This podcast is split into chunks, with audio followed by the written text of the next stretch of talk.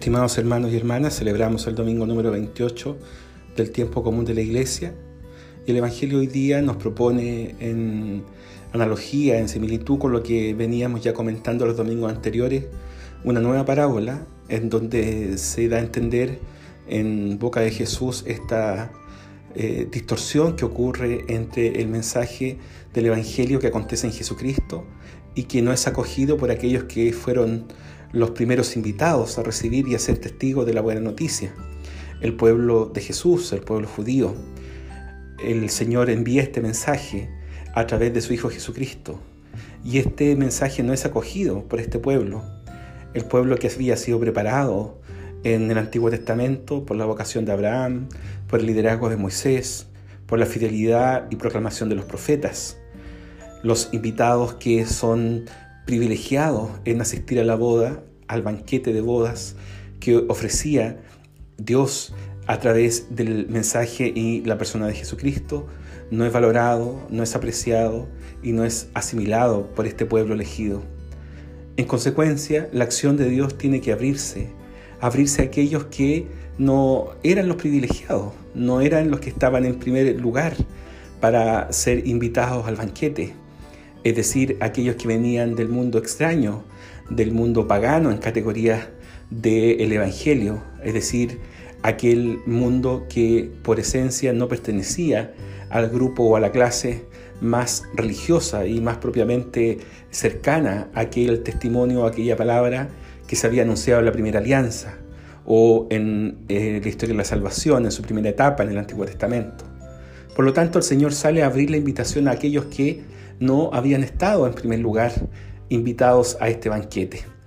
Y ellos son los que acogen la buena noticia, es decir, los que están más predispuestos a escuchar la voz de Dios. Aparentemente, en el contexto de Jesús, no son los más religiosos, los que responden precisamente con mayor confesionalidad a la fe proclamada desde el Antiguo Testamento.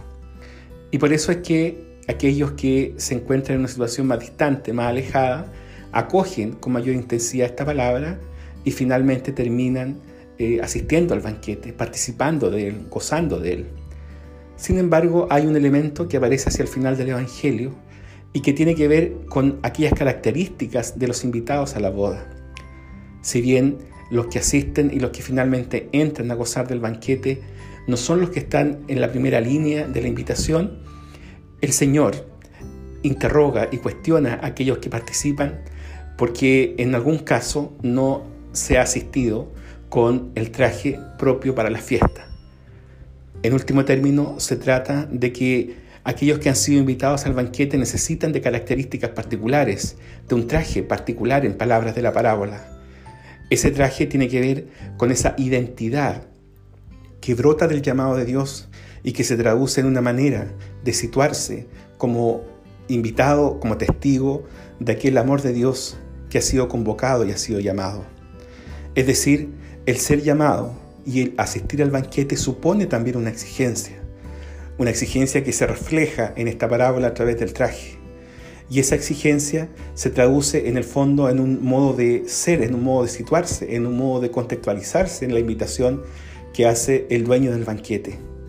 Es decir, los que hemos recibido la voz del Señor no solamente estamos invitados a acoger ese llamado y a participar de él, sino que también a tener un modo de situarse y un modo de estar y de vivir en medio de la realidad que nos toca para que ese traje que se hace necesario para participar del banquete quede instalado en nuestro modo de vida y en nuestro modo de ser para gozarnos plenamente de ese banquete. En el mes de la misión, en el mes de octubre, en el mes misionero, por excelencia en nuestra diócesis, es importante hacernos la pregunta, no solo por la invitación que viene de Dios y que nos hace garantes y partícipes del banquete, sino también sobre el cómo nosotros asistimos, preparamos y conducimos nuestra vida para identificarnos con esos invitados que tienen un lugar privilegiado en el banquete de bodas y que finalmente terminan siendo el gozo del Señor. Nuestro modo de vida, nuestro modo de actuar, nuestro modo de vincularnos a Jesús tiene características particulares es el modo de ser, es el moralis latino, es el ethos griego, es decir, aquel modo de vida que nos identifica con Jesucristo, lo que nos da el traje suficiente, el traje a la medida, para poder gozarnos de este banquete.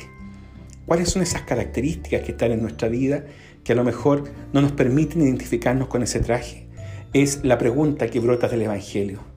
Para poder hacer esos ajustes necesarios, esos cambios necesarios, esas decisiones necesarias que nos permitan vitalmente identificarnos y ajustarnos a ese traje para poder no solo estar en el banquete, sino gozarnos de él, para poder ser testigos y anunciadores de esa palabra que hemos recibido producto de esta invitación.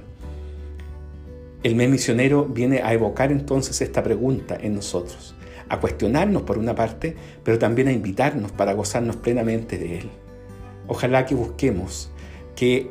recibamos y que acojamos realmente ese traje que el Señor nos llama a ponernos para la fiesta y que tiene que ver con nuestro modo de ser, con nuestro modo de actuar, con nuestro modo de vivir. Y que esa exigencia que brota del Evangelio y que nos distancia de una fe relativa o relativista a la pinta nuestra, sino al modo en que Jesús nos invita a vivir, debe y estamos llamados nosotros a ser acogedores y a acogerla también en nuestra propia vida para poder anunciarla de manera plena y satisfactoria. Somos invitados al banquete de bodas, pero además de ser invitados, estamos llamados a ponernos el traje justo que nos identifica con esa realidad que Dios nos ha llamado a vivir como testigo de su Evangelio. Un buen domingo para todos y una muy buena semana.